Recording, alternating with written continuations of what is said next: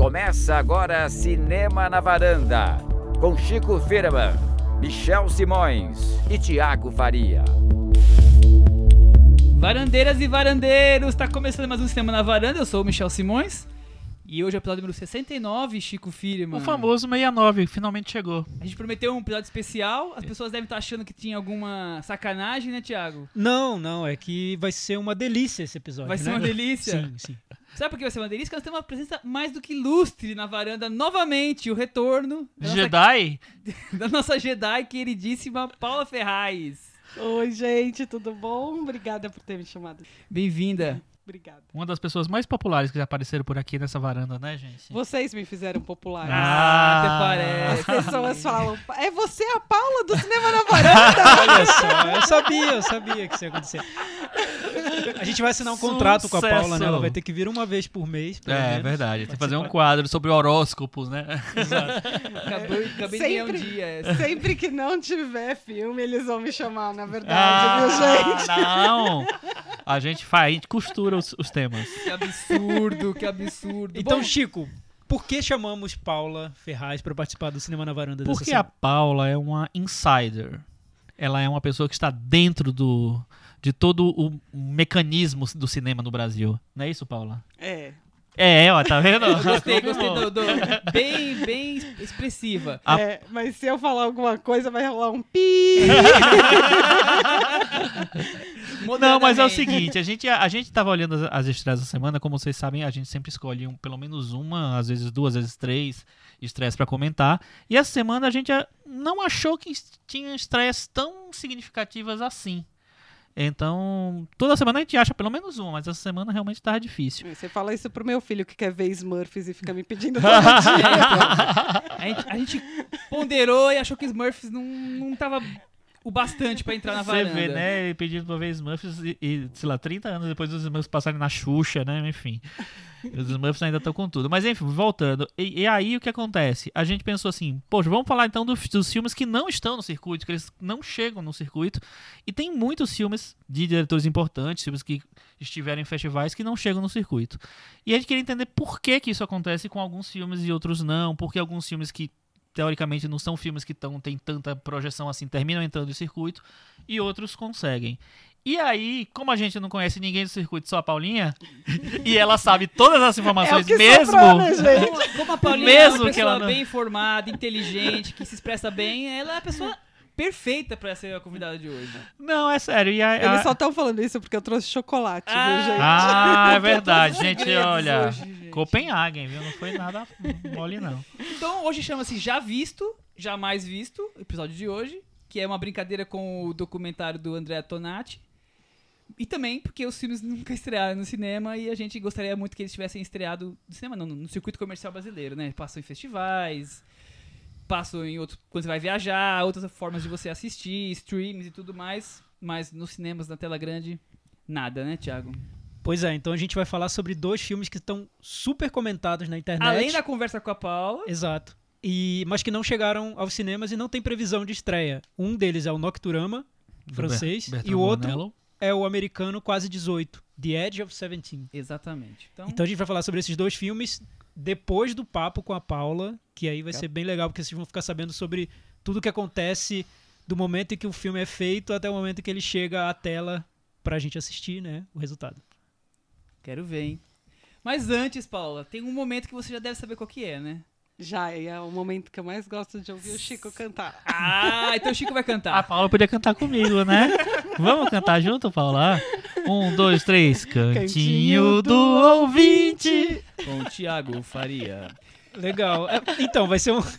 foi, foi lindo. Tô emocionado aqui. Adorei. É, cantinho do ouvinte, fica até sem jeito. É o seguinte, gente, vocês mandem, mandem os comentários lá pro nosso blog, cinemanavaranda.com. O primeiro eu sempre leio. Hoje vai ser um pouco mais curto, porque a gente tem muita coisa para conversar aqui. É, e, aliás, nós temos uma novidade que a Paula trouxe. A gente não vai dizer a minutagem dessa surpresa, então. Então tá tem que ouvir. Tá ficando enigmático. Mas fala pelo aqui. menos que é um brinde. É, tem um brinde, não tem uma surpresa, um brinde muito legal. hoje. Primeiro comentário da semana é do Carlos Lira, tá sempre comentando aqui. Carlos Lira é a terceira semana seguida que ele Não, vai ganhar não, um não, prêmio. semana a Débora passada não. falou semana Foi passada. a Débora que veio a semana É. passada? É, então tá é o bom. seguinte, semana passada a gente falou sobre adaptações americanas de filmes estrangeiros. É, ele disse o seguinte, ele sentiu falta do Vanilla Sky entre os filmes comentados, lembram? Vanilla Eu Sky? não gosto, gente. É, eu também não senti muita falta. É do, não. do Amenábar o original, né? Para a gente, mim- A gente não comentou porque já, eu, eu tava ficando já meio extensa. Tava na minha lista aqui de possíveis menções, mas tava ficando já extensa a conversa e não É, dá pra falar é, tudo. né? Ele fala o seguinte, que pra ele é um remake desnecessário, sem o suspense do original, Abra os Olhos, de Alejandro Amenábar. Uhum. É, além disso, parece-me que o iraniano O Apartamento, recém- recém-vencedor do Oscar de filme estrangeiro, também ganhará uma versão estadunidense. Curioso, Sério? né? Mais um absurdo. Além dele, outro que ganhará uma versão é Creepy, do Kurosawa, Kiyoshi Eu Kurosawa. não sabia nada disso. Ah, É, só falta quererem refilmar o belíssimo As Invasões Bárbaras. Aí eu morria. O que, que vocês ai, acham? é. Invasões Olha- Bárbaras. Eu acho que é impossível, né? Um filme tão canadense. É, não sei. Alguém do Canadá, o Xavier Dolan pode não, Ai, meu. Deus, não dá ideia, Ah! Não, mas aí não é. Nossa, mas morria, eu- eu não morria. lembro. Sabe o poder da varanda. Mas só uma, uma dúvida: o, o Invasões Bárbaras faz tanto tempo que eu não lembro direito. Ele é em francês ou é em inglês? Francês. Francês. É francês, né? De Então pode. 86, Então, se eu não me engano. não, ele é de, nove- de 2004. Ah, desculpa, o Declínio do Império Americano, o primeiro que é o primeiro, é. 86, né? É, enfim, eu não sou muito fã do Invasões Bárbaras. Então, pra mim, pode refilmar. Quem sabe faz melhor. eu não. Eu, qual foi o outro que ele falou? Ele falou uma Ele interessante. falou de O Apartamento. É, eu achei meio louco isso, mas É, tudo bem. Mas, mas- Creepy. E Creepy. Ah, o Creepy eu acho que eu ouvi falar alguma coisa. E o, o Pulse do Kiyoshi Kurosawa foi refilmado Foi, foi refilmado. pessimamente nos Estados Unidos. É um filme horroroso, essa, a versão americana. E o, o original é tão bom, né? Enfim. Temos um comentário também bem legal do Eduardo Roberto. Ele acho que estava sumido, né? Fazia tempo que ele Fazia não comentava. Falou o seguinte: muito bacana a discussão sobre remakes de filmes estrangeiros. Concordo com muito do que, dos que, do que vocês falaram e quero acrescentar o seguinte: uma coisa é Tony Erdmann, filme alemão que vai passar nos festivais, circuito de arte, no Telecine Cult Cinemax. Outra coisa é o Tony Erdmann, filme com Jack Nicholson, produzido por um estúdio major americano, que vai ter comercial na TV, entrevista em talk show, passar nos shoppings e multiplexes, no Telecine, Premium e na HBO. A exposição e divulgação é muito maior e pessoas que nunca ouviram falar no original irão assistir a esse filme do Jack Nicholson sem questionar muito. A mesma ideia vale para Ghost in the Shell, Vanilla Sky e tantos outros. O filme com Scarlett Johansson ou Tom Cruise atrai muito mais atenção, interesse e publicidade que uma animação japonesa ou um thriller espanhol. Às vezes dá certo, às vezes dá muito errado. Se a filmagem for bem feita, não tem preconceito. Pode ser muito diferente, pegar outro caminho ou ser muito semelhante, mas se tiver qualidade, acho válido. E quanto à rejeição de legenda para o público americano, acho um mito exagerado. Se tiver publicidade, grande lançamento e ser bom, o público americano vai. Me parece ser desculpa para refilmar com elenco conhecido, além de ganhar mais dinheiro, é claro. Desculpa sempre é, mas existe mesmo, viu, é, Eduardo, né?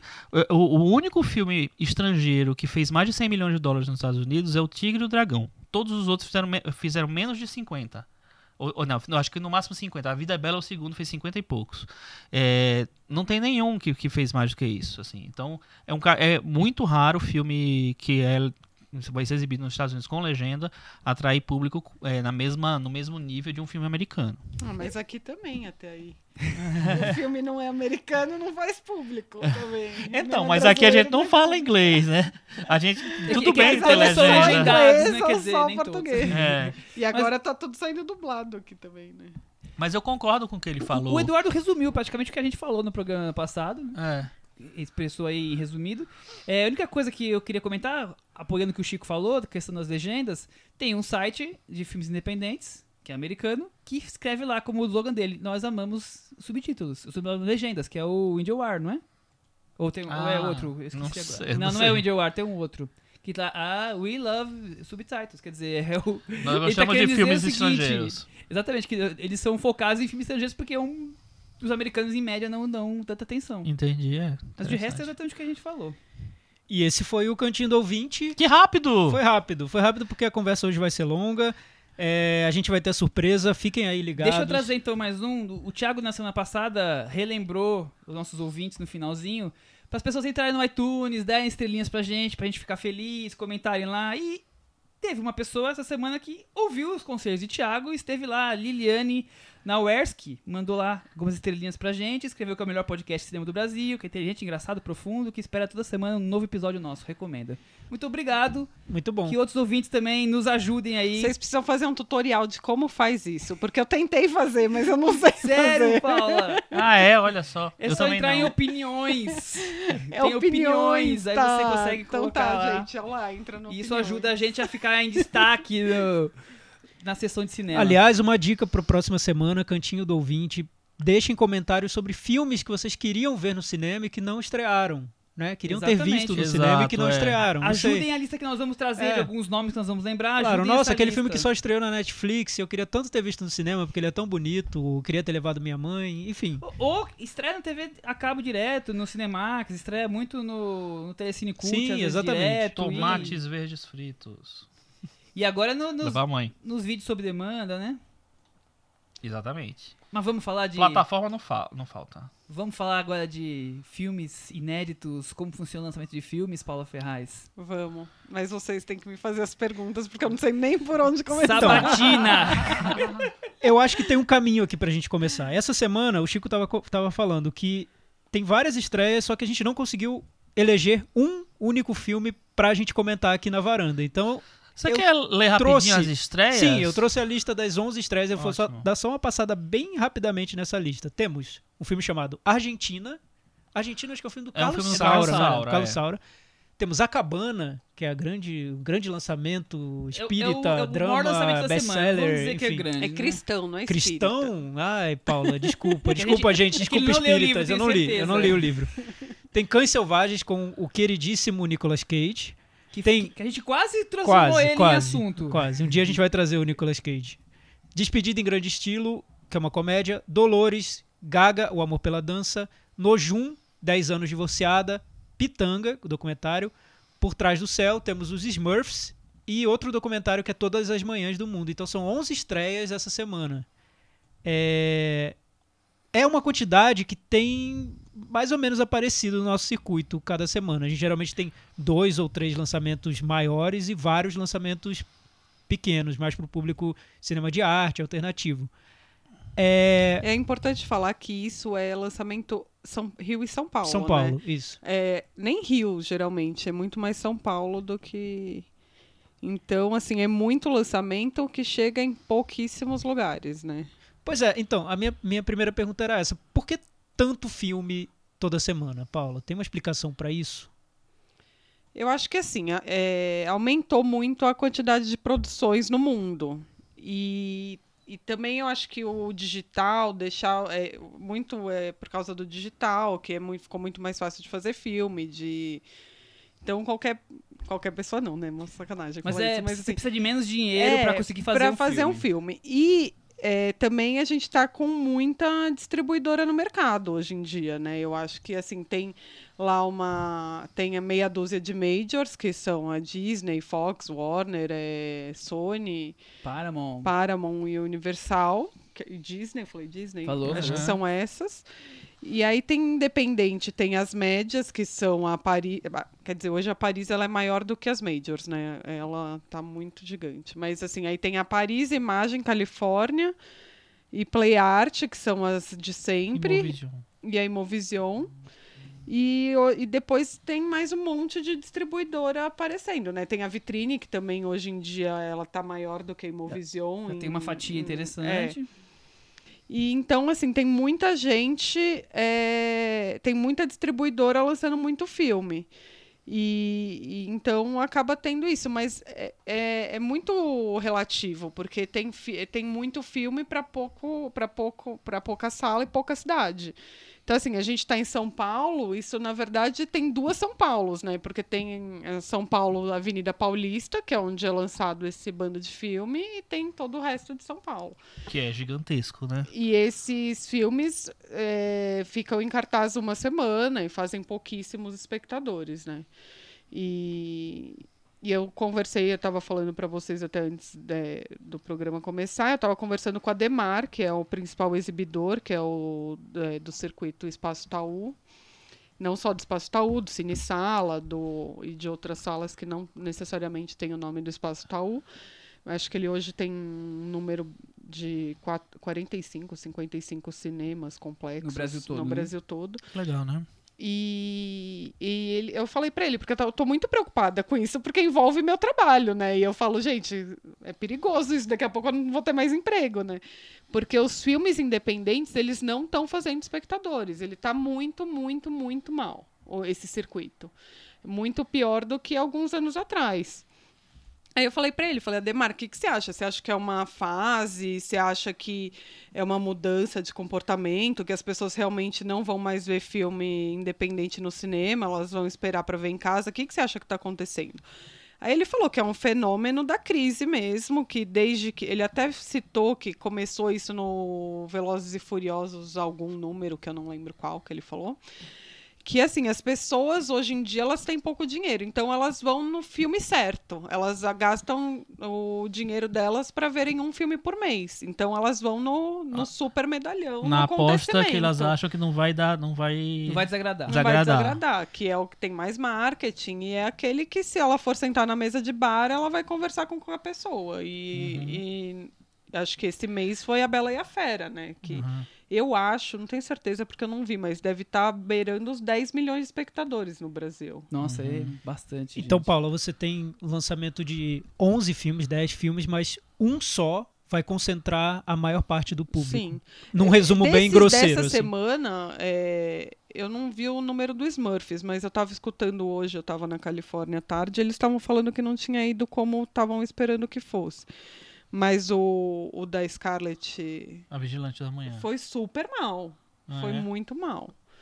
Então é assim, é, e, e a Bela e a Fera continuam indo bem, entendeu? Então, é um fi- antes tinha ainda aquele lance de poder, sei lá, quatro filmes em um complexo, né? Depois da lei isso diminuiu um pouco, fizeram aquela lei que não pode, acho que mais de dois filmes, duas salas por complexo, ou tem um número certo de Tem um limitador, né? tem um limitador que, que faz com que possa ter outros filmes entrando, mas eles não vão ficar em cartaz. Eles entram, depois começa a quebrar horário, entra outro, e entra outro, e entra outro. E assim tá o circuito hoje em dia. Tá muito complicado. Os filmes médios não existem mais. O, que, o que seria um filme médio, assim, na, na visão das. Cê- são- Distribuidores. é- é- eu lembro de vocês terem conversado em algum episódio sobre filmes médios brasileiros, né? Que, que vocês falaram do Aquários, que era um dos poucos filmes médios. Isso, é. É isso, é, são quat- de 400 a 600, 700 espectador, mil, mil espectadores. Uhum. E que hoje nem no circuito internacional, vai, de filme internacional, também não existe. Hoje em dia a Pra gente mim- tem os gigantíssimos, que são esses... Que a Bela e a Fera, Velozes Fera, Furiosos. E... É blockbuster ou filme independente, é basicamente Mas- É, isso. mas, mas eu- daí mas é eu não sei muito, se- muito independente, entendeu? Micro, né? De- de, Micro, de é. um público bem mínimo. Aí, por exemplo, é, mas aí o, esse independente, ele tem que ser um medalhão do independente também, entendeu? Não tem, que adianta ter um, ser... tem que ter um nome de Lars von Trier, Exatamente, um, um nome, Woody Allen é um filme um, médio. um Pedro Almodóvar. Pedro Almodóvar. Mas, Paulo, o que eu entendi do que você falou é que nem entre os blockbusters hoje você tem a garantia de sucesso, porque o público vai escolher um entre alguns blockbusters. É, Não vamos ter público toda semana para o grande lançamento. Isso. Ele vai escolher um por mês, Em mais ou menos. compensação, tá tendo muito blockbuster, Sim, sim. entendeu? Então, assim, e, e tá tendo uma. um- Acho que também isso daí eu, como cinéfila falando, tá? Eu acho que tá tendo um problema criativo muito forte. Porque a única coisa. E eu não acho que seja só de quem tá fazendo, eu acho que de quem tá assistindo também. As pessoas não estão apostando no novo. Elas vão naquilo que elas já conhecem. Então, daí tem Velozes e Furiosos 1, 2, 3, 4, 5, 6, 7, 20. X-Men 200, sabe? É, Ideias novas não, não tem tá espaço. tendo. E as pessoas não querem ver isso. E, e, assim, eu tô falando as pessoas, não é a gente que consome cinema Loucamente, loucamente. né? O público médio. É, o público médio, sabe, que é o que vai no cinema uma vez por mês. Eles. Uma vez por mês eu tô sendo Que é otimista ainda, sabe? Acho que é uma vez a cada dois, três meses. Mas é é curioso grosso, porque né? é, aí tem uma briga entre fórmulas, né? Você tem um, um filme de fórmula que não funciona porque o público preferiu o outro filme de fórmula. Já existe uma briga dentro da briga, porque antes se você lançava um filme de fórmula, ele seria um sucesso. É. Era meio que carta marcada, né? Hoje em dia, você lança o filme Ghost in the Shell com a Scarlett Johansson e, e é um fracasso. Uhum. Parecia que funcionaria. Mas o Bela e a Fera foi o filme que o público adotou, virou um sucesso. Aí o Minha Mãe é uma Peça 2, que o público adotou também, vira um sucesso e nada mais ali naquele Exatamente. período funciona, né? Exatamente. É, é uma crise mais profunda. Mas E falando sobre esse coisa circuito. também, assim, Tá. porque assim, esse circuito que você leu, ele poderia, em tempos passados, o Ghost in the Shell podia ter entrado com muito mais cópias do que ele entrou, por exemplo, entendeu? E hoje em dia você diminui esse número de cópias para você não ter um gasto muito grande, porque você sabe que o filme não vai andar, entendeu? Ou aposta e de- perde muito dinheiro, entendeu? E isso, assim, estúdio, que perde com um, ganha com outro. Agora, para as independentes é muito pior. Você não pode correr o risco de ficar perdendo, né? Você não pode correr, porque você não tem outro filme, entendeu? Geralmente você tem uma aposta e você gasta muito dinheiro com essa aposta quando você é independente e você vai ter outro só. Isso eu não tô falando da Paris, tá? Porque a Paris é um fenômeno no Brasil. O que ela fez é absurdo, assim. É, a Paris distribuiu Minha Mãe é uma Peça, La La Land. É, todos esses filmes Downtown Cre- Global Crepúsculo. Filmes, a maioria, e eles começaram com o, o Crepúsculo, né? Que foi o que Alavancou esse sucesso aí É. comercial deles. Mas, Paula, foi, foi bom você ter falado como cinéfila também, porque a gente tá pensando muito um pouco por esse viés, né? Eu penso, eu vi Nocturama no festival do Rio e eu queria que todo mundo visse o filme, só que o filme não tem previsão de estreia. Qual é o caminho pro Nocturama, um filme do perfil do Nocturama, chegar ao circuito? É muito complicado, Então, passa por uma série de apostas. É, eu acho que assim, é, tem outra coisa que também é alta do dólar quando a gente pensa nesses filmes independentes, né? Porque quando uma distribuidora compra esse filme, ela paga em dólar. E, e aí tem isso, tem o valor do filme, quanto ele vai custar. O ingresso de cinema não subiu na proporção que o, o preço do filme subiu por causa do É. dólar. E nem Primeira pode subir coisa. mais porque já tá grande, já tá alto, É, né? então, mas, é, mas é bom ficar claro para as pessoas. Quer dizer, o ingresso sobe pela inflação, pelas situações. Mas o dólar subiu muito mais. Com isso ficou muito mais caro trazer o filme do que era dois anos atrás. Falou o exportador Michel Eu Simões. trabalho com isso, né? Assim, é meio chato isso, né? Porque a gente, como cinéfilo, vai ficar pensando, ah, o valor, o preço, a matemática. Mas, gente, isso tem. acaba. Se se pagar, não influenciando. É, um- cinema, é uma gente. indústria, É, não é- tem é como. bom saber, porque pro cinéfilo é- parece que é algo quase mágico, né? É, o filme parece que eu que é quero, assim, ele tem que nossa, estar essa- sendo exibido. Essa distribu- É. distribuidora safada não, não lança meu filme, eu lança no filme que eu quero, tal, não sei o que lá. Quer Acontece dizer, tem- muito isso. Tem o filme pronto lá, é, feito, aí a distribuidora no Brasil vai lá e se interessa pelo filme. Ou então alguém oferece para o distribuidor aqui no Brasil. Seria isso. Como é que, Isso. qual é, como é, É que é assim, o caminho? tem, tem três mercados é, internacionais onde. Três grandes. Tem vários outros pequenos, mas tem três grandes, que é Cannes, é o AFM, que é mais ou menos em setembro, outubro. Não, acho que é. É, setembro, outubro, novembro, ali no final do ano, que é o American Film Marketing. E tem o Festival de Toronto. São esses três mercados Onde, onde, se vende onde muito se vende muito filme. filme. Em Cannes, você compra mais filme autoral, internacional, não tanto filme americano. Aí no, nesse, no AFM compra mais filme comercial americano, é lá que compra Mercenários. Porque assim, às vezes tem uns filmes gigantes que você vai pensar, "Ah, esse filme não é independente, mas é, tipo o Scorsese, que acabou de ser lançado, é um filme independente. Não era de nenhuma silêncio. major. Ele foi lançado por uma distribuidora independente. Os Mercenários, um, dois, três, é independente. Debbie Lloyd, dois, sabe? Não sei se o primeiro, mas. Então, assim, tem muito filme que é grande, mas que é independente, são caríssimos e que são vendidos nesse mercado. E depois tem Toronto, que acaba sendo um. Meio termo disso aí? É meio termo, ele vende as duas coisas e ele acaba sendo, tipo, tudo que não foi vendido até agora Tem o Saldão de Toronto? é, o Saldão de Toronto. e ao mesmo tempo as apostas do Oscar. Porque em Toronto é onde você fica sabendo o que que vai pro Oscar ou não. Uhum. Então, é, são esses três mercados. Aí todas as distribuidoras do mundo inteiro vão para esses três mercados. É, tem uma feira mesmo, que tem stand e cinemas. E aí as pessoas, os distribuidores vão lá comprar. E aí tem o que a gente chama de World Sale, que é uma. É uma World Sale. É uma sale Uma venda. Uma venda mundial. é, assim. que ela vai. Ela tem os direitos dos filmes e vai vender para outros pros países, para os territórios. Que é uma empresa que compra o direito do filme e vai. Ela não compra necessariamente, ela representa os Tá, produtores. tá. Uhum. E aí ela deve ter uma porcentagem em cima Nos da ganhos, venda. alguma coisa. Exatamente. E... Então, basicamente, os filmes são, são comprados nesses três grandes mercados, fora alguma coisa. Fora spot, digamos menores. assim. É, assim. aí tem uns, tipo, Berlim tem também, mas é pequenininho. Tem um que é só na França, que é para filme francês, que acontece. Acabou de acontecer agora, em, em março. E aí vão, vão, vão tendo esses pequenos, mas os grandes são esses. E é um leilão, assim, as pessoas, as distribuidoras chegam lá para comprar e quem dá mais leva. Ao mesmo tempo, também tem o que a gente estava conversando da Wide, da Wide Bush, não, da da Trust Nordisk, por exemplo, que é uma super parceira da California Filmes, que é uma das, das distribuidoras que eu trabalho. É, a Califórnia tem os direitos do Lars von Trier, por exemplo, desde Dogville. Então, é um parceiro comercial. Então, só vai vender um Lars von Trier para outra distribuidora depois que a Califórnia não quiser mais. E por aí vai. Aí tem o Wide Bunch, que é uma World Sale incrível, que é a do Nocturama, por exemplo, que eles têm é, um catálogo muito bom de filmes incríveis. Eu sempre brigo, porque eu quero sempre todos os filmes da Wide Bunch, porque eu acho muito boa.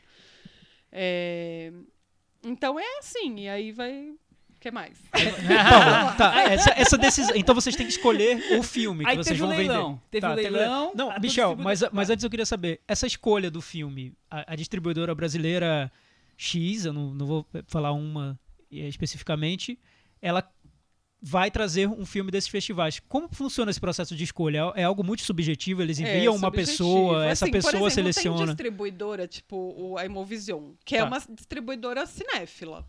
O Jatoma sabe comprar filme, ele entende de cinema, ele vai lá, ele assiste, ele conhece os diretores. Ele já tem uma experiência, Ele sabe o tem- que vai render ou não, vai, vai, vai, É, vai e ele tem o próprio pra cinema, então o risco dele também é muito mais baixo do que uma distribuidora que não tem o próprio cinema. Porque né? não tem garantia de onde vai passar. né? É, ele sabe onde vai passar, ele tem cinema no Rio e São Paulo e ele ele tem 100% da bilheteria, entendeu? Basicamente isso. As outras distribuidoras que não têm cinema geralmente faz negociação, fica 50% na primeira semana com a distribuidora, 50% com o exibidor, depois dependendo do filme isso vai mudando e, Vai negociando. Mas o é muito subjetivo. Cada distribuidor. Se você. Quem entende de mercado e começa a ver a cara dos filmes, sabe? Tipo assim, ah, esse filme tem cara de Movision, ah, esse filme tem cara da Califórnia. Tipo, a Califórnia avança desde os mercenários a Lars von Trier, sabe? Tipo, tem todo tipo de filme. A Imovision, a Pandora tem outro, que é a do, do Belas Artes. Então é muito assim, e tem muito essa questão. Se o cara tem o cinema, ele tem algumas coisas que, que facilitam, né? Então. Ele já sabe qual é o público dele e pra que público ele Ele já quer lançar aquele pensando no filme. público dele, É. né? Entendi. É, Mas assim, não tem nada específico. Ah, se é, se é um filme, não sei, uma comédia romântica, isso tá em alta, a gente já vai tentar. Ah, claro. E tem a questão do, do ator, da Ah, atriz. E geralmente os filmes são comprados no roteiro. Ah, é tá. muito difícil um filme chegar a ser exibido em algum festival e não estar comprado. É, algum festival grande. Você vê, às vezes, em Cannes, de 20 filmes selecionados, tem uns, pelo menos 12, 13, 15 que já estão comprados Então, comprados para distri- distribuição no Brasil. no Brasil. Entendi. Então, Paulo, assim, um filme que não é comprado e que é muito badalado, muito comentado, o caso do Nocturama, ele não é comprado por uma série de motivos, eu É. creio eu. Porque Porque, toda, nenhuma dessas distribuidoras É, tem que quis ver esse o filme. preço do Nocturama, quanto ele custou, é, qual era. É, é muita variável, Thiago, porque, por exemplo, a, a Califórnia só compra filme se for América Latina. Então, se a Wide Bunch vendeu. Se for para a- pra representar na América Latina é, toda, tá. Se eles já vendeu para América Latina, a Califórnia já não vai querer mais, Ah, entendi. entendeu? Se ele vendeu para um país na, na América Latina.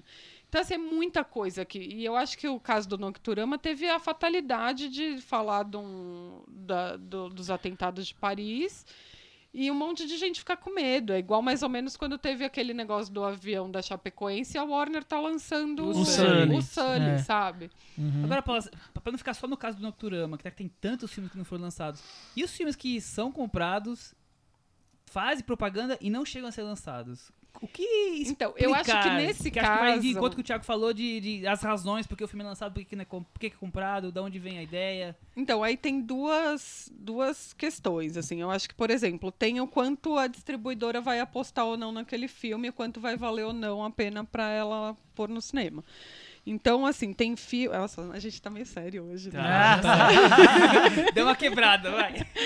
Mas assim, eu acho que é, lançar o filme no cinema é muito caro. É, um DCP deve custar mais ou menos uns 3.500 reais, assim. Pra fazer uma ou cópia menos, de pra DCP. fazer uma cópia. E, E hoje em dia quase tudo é DCP, né? É tudo é DCP. 35 não existe mais, baby. Acabou. Acabou a farra do 35. Uhum. Só na Mas o Cinemateca, né? Mas o Chico, 35 isso, isso é um era- diálogo de filme. Ah. 35 não existe mais, baby. Acabou. Acabou a farra. Tarantino, a gente vai ver no próximo e filme. o Christopher. Nolan lança em 35? Mas, mas... Christopher Nolan lança em IMAX, né? É. Ele faz os filmes já É com aquelas... verdade. Mas o tragédias. 35 era caríssimo também. Não, mais, era mais caro ainda, era, era, custava acho que 600 dólares. Por... É, mais, é bem mais caro do que o DCP e mesmo assim o DCP ainda é caro para É. as distribuidoras. Eu lembro que tinha uma época que ainda tinha essa discussão de, nossa, o 35, será que vai sobreviver? Antes de terminar essa discussão, acabou o 35. Acho que nem conseguiram completar o debate sobre, sobre isso. Foi Então, muito e- rápido. Essa digitalização veio com uma ideia de que talvez barateasse tudo, mas acabou ficando elas por elas, assim, não, é- não é tão diferente. Porque tem a, o VPF, que é uma quantia que a distribuidora teve que pagar, por, tem que pagar por sessão para ter a digitalização, e é em dólar também. Então, é muito complexo o mercado. E eu não entendo tudo também, né, gente? Tá. Mas, mas assim, Paulo, mas quando, diária, quando algum assim. cinéfilo vira no Facebook e escreve que essa distribuidora, que absurdo, por que não lançam o filme do diretor que eu mais gosto na vida? Tá tem, um- tem vários fatores aí que envolvem essa decisão, né? Simplesmente a distribuidora ter a vontade de lançar É, esse filme assim, no tem, cinema. Tem filme independente que tem um negócio que chama holdback, que primeiro o filme tem que ser lançado no país de origem e às vezes nos Estados Unidos também, para depois poder ser lançado em algum outro território. Isso já vem em contrato. Então, por exemplo, o Demônio de Neon, que vazou no Pirata super rápido, e um monte de gente ficava, ai, por que a Califórnia não lançou bibibi, bobobó? E eu detesto essas pessoas que falam isso Porque não porque podia, não né? entendem nada. E aí é por isso. O filme primeiro tinha que ser lançado nos Estados Unidos, depois na França, depois em um monte de lugar, e só depois o Brasil teria o direito de poder lançar, mesmo tendo o direito do filme, entendeu? Isso tudo tem então, contrato. às vezes, vocês ficam amarrados para poder lançar um, um filme, a de, sei lá, determinadas coisas do contrato. Sim. Aí Paulo, cai na internet, como- vocês querem matar quem Pois é, contrato. isso é, é uma curiosidade, uma curiosidade minha. Como vocês lidam, como as distribuidoras lidam com a pirataria? Não lida. Simplesmente Não tem o que fazer. É uma coisa. É igual, tipo, como a polícia faz com o tráfico, sabe? Eu sei que é uma comparação, mas é, não tem, sabe? É uma coisa. Que Tá te- lá, mas é mais forte que você, É. né?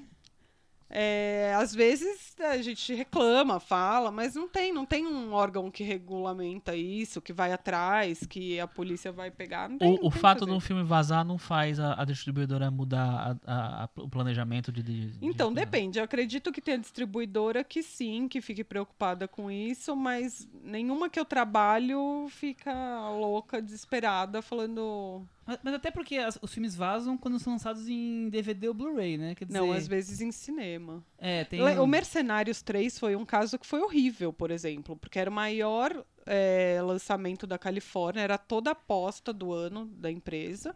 E ele foi, ele vazou 15 dias antes de estrear nos Estados Unidos. Tá, naquelas que eles gravam dentro da sala de cinema. Não, é é, tava boa a cópia. Foi uma coisa que ninguém sabe o que, que aconteceu. Igual, Não igual foi o no- brasileiro, Tropa de Elite. Foi, foi meio isso. Uhum. E detonou, assim, foi horrível. E a gente acredita que deve ter perdido no mínimo. O filme fez acho que 3 milhões de espectadores. Foi, ali- ainda foi o país que foi melhor no mundo, assim. Os outros países foi. Que a gente ama o pior. Stallone, né, gente? É. Mas... E, e vocês acabam tendo que lidar com um mercado ex- exibidor paralelo, né? Que é o mercado da pirataria. É.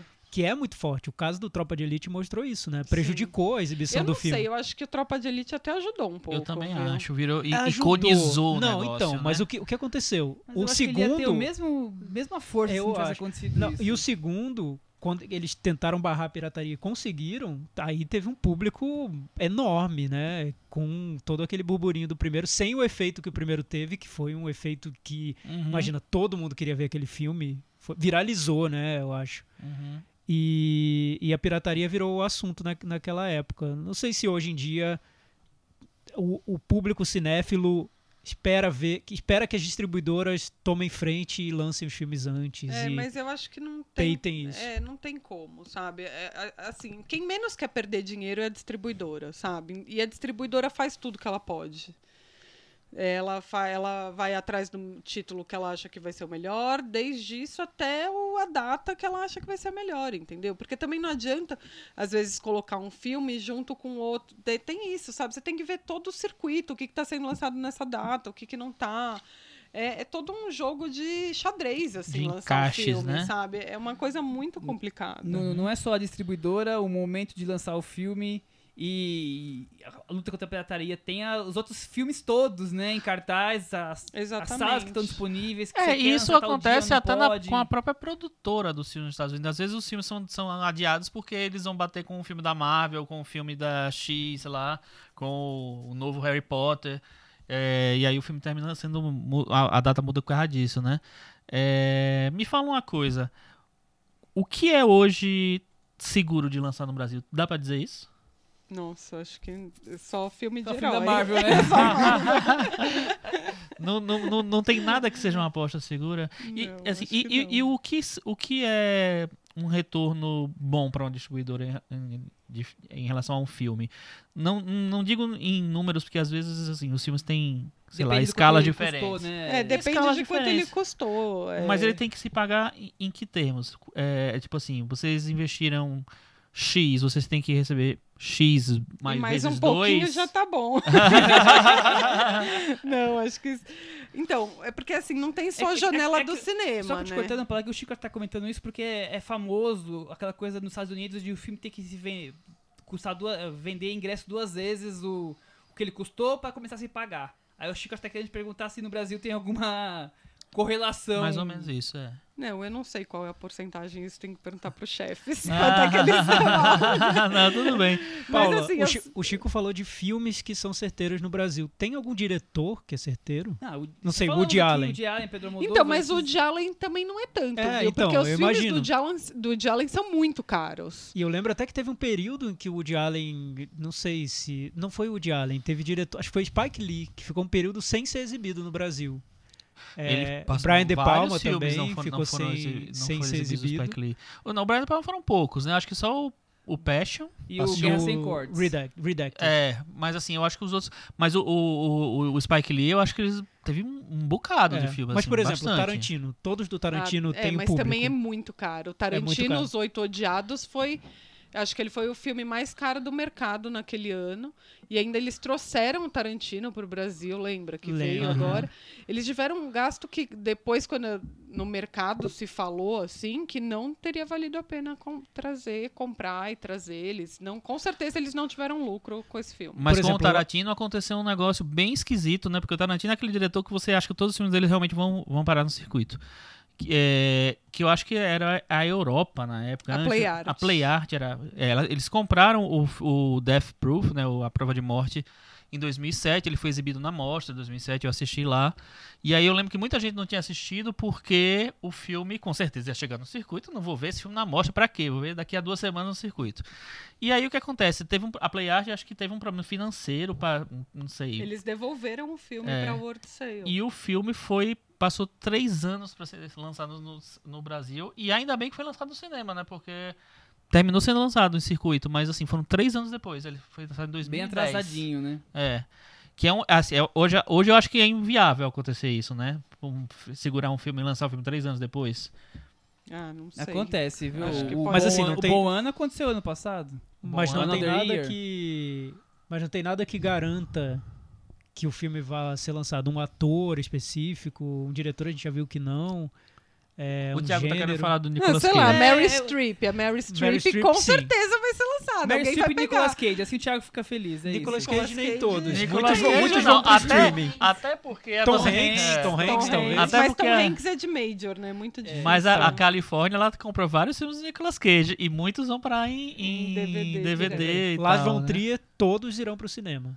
É, provavelmente. Se não for, eu morro, gente. Porque eu sou a maior fã dele do mundo e eu amo lançar os Eu vou comentar, né? Nós estamos falando de filmes que não são de majors, que não foram produzidos pelas majors, porque as majors elas lançam por elas mesmas. fazem- Não Às vezes, né? porque Sim, o... Aconteceu com quase 18 agora. É, Não, a mas gente vai falar sobre dizer isso assim, daqui não a são pouco. comprados, né?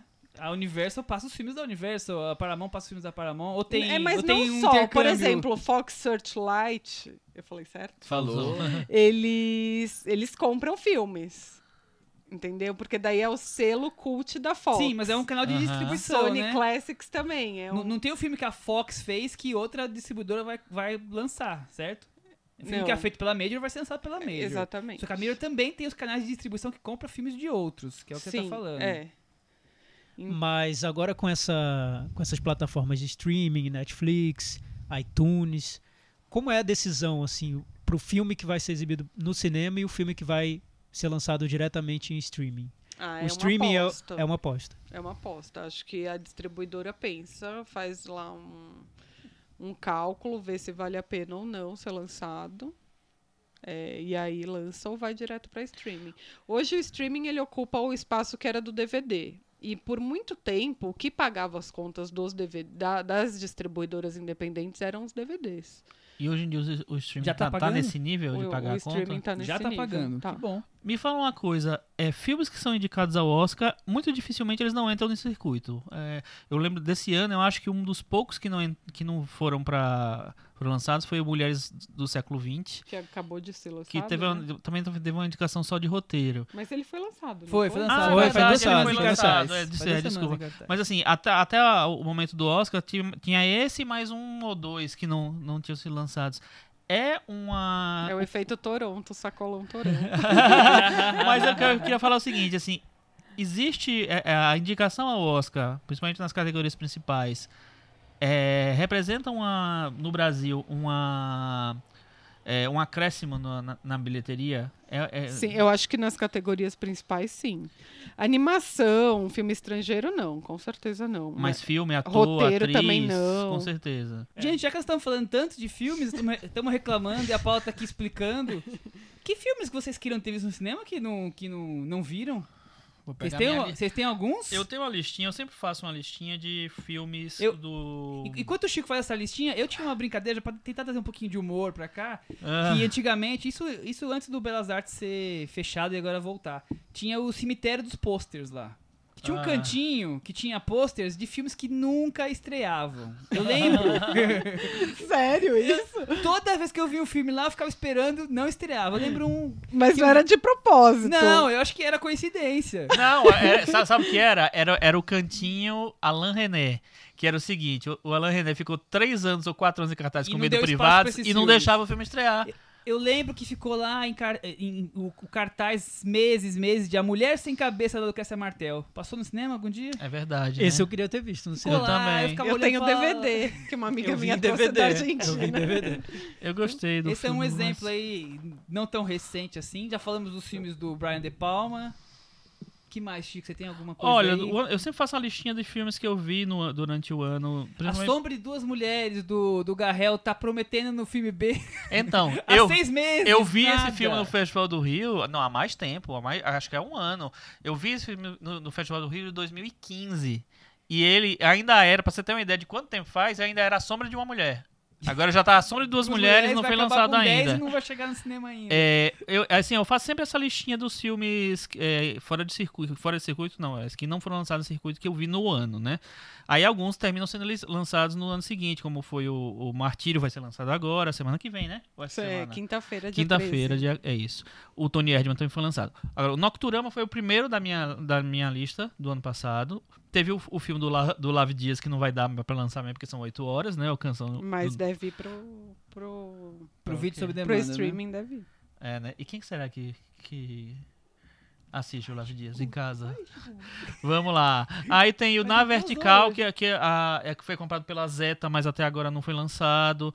O The Fits, que foi, foi lançado direto num canal. TV, TV a cabo, né? Tem o 3 do Johnny To, que é fantástico, mas também não foi lançado. Inclusive, filme de artes marciais, de coisa, não E tem sabe muito que é uma espaço, coisa né? importante falar também? O filme ele não é comprado no mercado. Ele, a distribuidora só paga o filme quando ele vai ser lançado. Então, assim, a, a distribuidora chega lá no mercado, assina um contrato Por isso que tem de aquisição. devolvido. E por isso tem filme devolvido. Ela não pagou ainda pelo filme, entendeu? É só um contrato que que se- acredita-se que vai até o final, e Uhum. que a distribuidora que não vai, geralmente ela fica bem mal vista no Claro. mercado e tal. Claro. Mas é Mas por isso, assim, não é que ela deu dinheiro e depois a World Sale vai devolver. Isso não acontece. Ela, Entendi. ela faz esse acordo. Às vezes até paga, sei lá, uma porcentagem de 10, 20%, Uma uma coisa, coisa. assim. Mas ela só vai pagar o filme mesmo é, dois meses antes do filme entrar em cartaz. E aí também tem outra coisa que é, que é curioso saber. Não é que ela paga só o filme, ela paga os direitos do filme e ela paga tudo separado. Então, assim, o pôster é um preço, o trailer é outro preço, é, qualquer material extra do filme, foto, é, vídeo de making off, tudo, cada coisa dessa tem um preço. Inclusive, se eu vou pedir para fazer entrevista, eu tenho que pagar para World Sale para o cara dar entrevista para o Brasil, entendeu? Então, assim, é, é por isso que é meio desleal com a Major, porque a Major não, é um pacote inteiro, o filme é dela, ela manda e tá lá. Ela não vai pagar pelo pôster, pelo filme, pelo DCP, pelo. Quer Não. dizer que quando a gente recebe aquela. Não sei quem liberou uma cena inédita do filme e tal. É pago. Nossa senhora, que, Tudo é pago. o pôster. Aí às vezes falam assim, ah, por que, que esse pôster é no Brasil e não esse? Porque provavelmente aquele é o mais barato ou é o melhor custo-benefício. Porque às vezes tem preços diferentes de olha. pôster, Porque entendeu? tem uns posts brasileiros horrorosos aí pra combinar. Exatamente. Mas enfim, tudo bem. Ó, gostei disso. Tá então, vendo? assim, é Essa muita coisa, sabe, que, que envolve o lançamento. Paula, você viu Nocturama? Eu vi Nocturama. Você acha que você lançaria no cinema se você tivesse uma distribuidora sua? Ai, que pergunta. Não, mas fala de boa. É, é que assim, eu já errei tanto com o filme que eu. Inclusive que eu fiz os meus chefes comprarem e que foi tão mal. É uma sempre. loteria, sabe? Mas eu gostei muito do filme e eu adoro o, La, o. Então, Eu por exemplo, gosto se eu fosse num mercado e soubesse que o filme novo do diretor do Lapolonide, eu ia tentar comprar. Entendeu? Acho que valeria a pena por ser. E Por você. Michel, você lançaria o Nocturama? Não sei se eu lançaria Nocturama. viu? E... Eu, eu tenho uma visão bem. Trabalho num. Você Não, é um eu- eu mercado. se, eu fosse, né? se eu fosse da Imovision, eu lançaria Nocturama. Eu também Eu acho lançaria ver. Nocturama. Eu é- acho até mais acessível que o Personal Shopper que eles lançaram. é muito verdade, mais. tem razão. Imagina. Eu acho. Kristen Stewart, É. Thiago. É, não, não, Kristen é o, Stewart, o é tema, verdade. o tema, Stewart, imagina, Thiago. é um Mas filme até sobre a pe-. Não. Mas, Mas até é a pessoa chegar lá e descobrir que o. e- até a pessoa chegar lá e descobrir que o filme é da- daquele fantasminha é, é etéreo, E não é sei o que lá. Ele foi ver, Já pagou, ele né? foi Já pagou o ingresso. Stewart, foi né? ver o Assayá e tal. Michel, Vamos falar de Nocturama? eu acho que você podia dar a sinopse do Nocturama. Vamos lá, então. É, Deixa eu me organizar aqui. Eu vou falar que eu copiei a sinopse essa vez do Festival do Rio, do site do Festival do Rio. Vamos ver se o Festival Porque eu foi acho tão bem. complexo esse filme que eu falei, tá difícil de eu criar uma, eu vou copiar do Festival do Rio. Um grupo multirracial de jovens franceses exe- executa ataques em Paris. A adrenalina dá lugar a um tempo em suspenso quando os terroristas se escondem em uma loja de departamento desocupada. O É, longa começou a ser dessa pensado décadas antes do ataque a Paris, em novembro de 2015, revelando-se um presságio aterrador, Thiago Faria. É muito achei mais tenso a essa sinopse, segunda não. parte Eu também do que não. a primeira. É, eu também não achei. Eu acho que você Eu acho um que- spoiler horrível. Eu li É. a sinopse do Festival É, do Rio. e o Festival do Rio? Tá péssimo sempre Festival do Rio. Vamos, melhorem. É, e o Festival do Rio deve ter traduzido da White Bunch, então. É. Olha, o bastidor até da sinopse. Nossas ilusões estão acabando hoje. Hoje é o episódio do fim das ilusões. E aqui. outra coisa, não é um negócio um lugar abandonado. Ele só não tá no horário de funcionamento. É a sinopse do Festival do Rio. Mas tudo bem, vamos lá. Provavelmente Vamos eu falar muito. filme. Vamos ficar criticando sinopse do outro, vamos falar de filme? Be- é, o Nocturama é o, filme, o último filme longa né, do, do Bertrand Bonello, que é um diretor que já entrou no circuito algumas vezes, né? Ele fez Tiresia, O Pornógrafo, e La Polonie de Casa de Tolerância e Saint Laurent são os filmes que mais famosos dele. E né? todos eles passaram em circuito. Sim, É. Ah, o, o Tiresias também, né? Acho que sim, né? Não lembro. não sei que Enfim. esse eu não vi. Eu lembro que tinha aquela polêmica que é, que é uma, uma brasileira, né? Que, que é a protagonista do filme. É, o Nocturama ele, ele provocou polêmica desde o nascimento do filme. O filme foi feito depois dos ataques do, ao Charlie Hebdo, Mas ele foi. mas antes da, daquele grande ataque terrorista em é, Paris. mas ele foi pensado quatro anos antes do primeiro ataque. Então Foi. a ideia já vinha. Já tinha vinha- fe- Sim, já mas sendo a ideia, o que produzido. importa é que ele foi executado É. depois, né? Então, E- enfim. Então, e ele foi lançado quando todas essas discussões sobre terrorismo em Paris ainda estavam muito quentes, né? Estavam ali do- no momento, no calor do momento. E tem a- uma, uma história de que o filme passaria, seria exibido no Festival de Cannes, mas ele foi recusado porque tocava nesse assunto que estava muito sensível à época, né? Exatamente, exatamente. Um filme sobre um grupo de jovens que planejam um ataque terrorista em Paris, é, realmente acho que Leve, é né? um, Um tom leve. tema É, que e- estava e- e- muito em voga. Exatamente. E que como ele acompanha todo esse processo, ele termina. É aquela velha história, né? Sim, por mais que você não defenda o que o.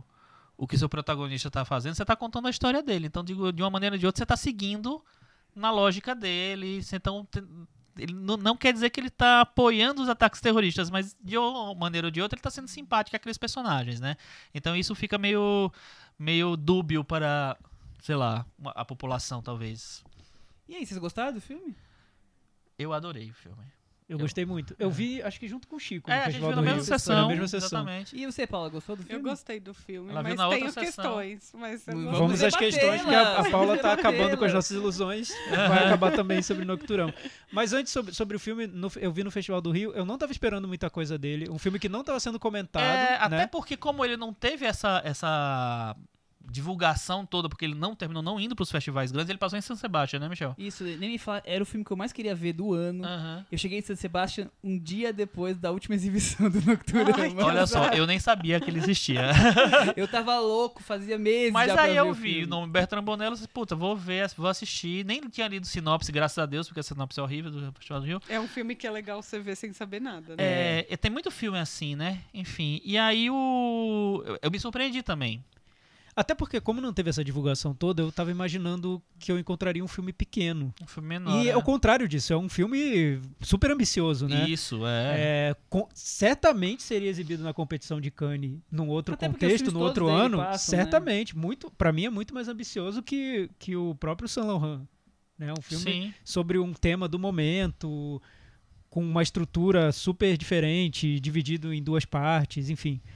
É, só que daqueles filmes explosivos, né? Que a gente a- a gente- Literalmente, é, a gente, né? toda- literalmente também. Metaforicamente. inteira É. junto, né? A gente assiste meio que nervoso porque sabe que é um tema que tá diz muito pro momento que a gente está vivendo, né? Eu, eu acho que essa, essa, essa discussão sobre se deve ser lançado, se não deve, realmente é muito relativo e tudo, mas se tivesse um critério de esse filme tem que ser lançado porque as pessoas precisam ver, é um filme desse momento, eu acho que é o caso do Nocturno. Ah, sim. Eu acho que é um É, filme que, que precisa, critério precisava ter essa conta, Não, né? Talvez assim, se eu tivesse uma sala de cinema e eu pudesse, se eu tivesse muito dinheiro também, eu comprasse. Um milionário, o Chico É. ganhou na loteria. Chico ganhou na Mas quando loteria. eu ganhar na loteria, eu vou Montou- fazer um cinema, gente. Então vamos, vamos fazer junto, Todo Paulinha. mundo vai trabalhar. ganhar, lá. a gente É. e aí eu lançaria o Nocturama tranquilamente, assim. Eu acho um filme que ele ia ter uma movimentação de, do circuito que, a- que, que eu pretendia atender é, né, na, naquele lançando esse filme. Eu acho que ia ter uma movimentação, as pessoas iam querer ver o filme. É, não ia ser pra ficar rico, então. Mas acho e do filme? Vamos assim. falar do filme? Vamos! O filme é dividido em duas partes, né? A primeira parte eu achei uma, uma edição muito ágil, enquanto tenta contar a narração simultânea dos, dos vários personagens que fazem o grupo terrorista, né? Eu achei até um pouco diferente dos filmes que eu, que eu conheço do, do Bonello, que são filmes mais lentos. Eu achei ele bem acelerado essa primeira parte. E a segunda parte, que é quando eles já vão pra loja de departamento, depois dos, dos atentados, que a sinopse já contou, é bem diferente já, né? Silencioso, de cenas longas, que são bem mais do mundo do que ele, do que ele filma. É, eu, eu li uma entrevista com ele enganado. que ele diz que a primeira parte é a parte da ação e a segunda é a parte da espera. Ele divide o filme na- entre ação e espera, é, né? Resumiu o que eu não conseguiria resumir em duas É, palavras. e o pri- a primeira É parte. porque ele fez o filme. Acho que ele, ele Ele é conseguiu. Ele, né? ele tinha acesso a mais informações. A, a primeira parte teria muito mais in- inspiração em filmes policiais e a segunda em faroeste. Porque é o cerco, né? Aquelas pessoas. Um cerco lento, a- a- as, as pessoas que estão procuradas, né? Faroeste, né? O povo adora Sempre falam essas em fa- em coisas, né? faroeste. Ah, meu Deus, Faroeste. faroeste urbano. Eu notei duas in- influências no filme que são gritantes. Uma é o elefante, do, do Van Sant. Esse Na segunda é- parte, principalmente. Até na né? maneira como ele filma e segue os personagens É. pelos corredores. Pelas costas. É, Exato. o- o- o- os planos, a, né, o, enfim, os, os planos de sequência, assim, são É bem parecido, mas, mas tem razão, né? Não é, que- não é uma cópia. Eu não achei uma cópia. Não, Não, não, não, não é eu não acho que seja achei uma que cópia. Tem, É, tem é porque o, o que eu acho é que o cinema dele acumula muitas referências sem ter vergonha, sem tentar esconder essas referências. Mas Por ele exemplo, usa bem as referências, Sim, eu então acho. não tem problema. Sem problema. É. O- a segunda parte, por exemplo, ele tem referência, pra mim tá claro, dos filmes de zumbi do Romero. A que- questão do shopping abandonado e aquelas pessoas ah, vagando entre os manequins. Eu lembrei tudo. muito isso, do- Isso lembra do do, zombie, né? do- Do, é, do Despertar dos Mortos. Dos mortos. É, então ele, ele deixa muito no- essas referências no primeiro plano, como se estivesse costurando essas referências e não simplesmente escondendo tudo e fingindo que é tudo dele. Ele não, não faz isso. É, isso eu acho bem legal no filme. Mas, é, como ele leva essa questão do terrorismo até para um, um lado mais abstrato, lírico, pode provocar uma série de questões. Eu não sei, Paula, se alguma das suas questões tem a ver com isso. Não, não é. Eu, eu achei algumas coisas meio óbvias, assim, Ah, que sim. me irritou um pouco. Tipo, aquela hora que eles se olham pro manequim, eles estão com a mesma roupa, Ah, tá. sabe? Eu achei aquilo. E faz duas vezes ou três aquilo. Eu achei meio tipo. é, vamos Já dizer, entendi. O simbolismo eu achei um pouco meio escancarado, assim. É, o shopping também é um simbolismo que eu acho. Apesar de eu achar legal, mas acho que é muito óbvio também. E... Engraçado, né? Pode terminar, E vai. assim, e o começo, eu achei. é, eu não sei se é porque eu não sabia absolutamente nada do filme, mas eu demorei pra, pra entrar no filme porque eu achava tudo meio picotado. E aquela coisa de vai e Ah, volta, sabe? É.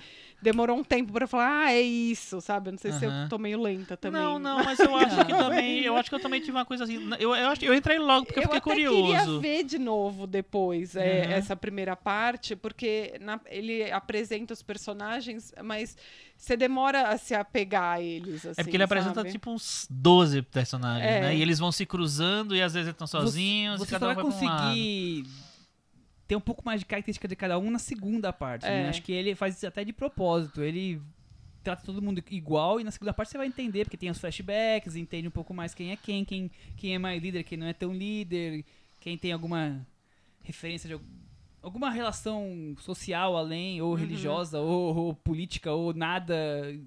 Enquanto no começo é um bando de jovem aprontando, né? Sim, É mas eu, eu achei muito rico. Por exemplo, a trilha sonora eu acho muito boa. Que é dele. É muito bem dirigido. Essa coisa das referências também eu acho muito boa. Mas é isso. O, que- o, o que a Paula falou é engraçado, eu, eu- o que eu ia comentar é isso.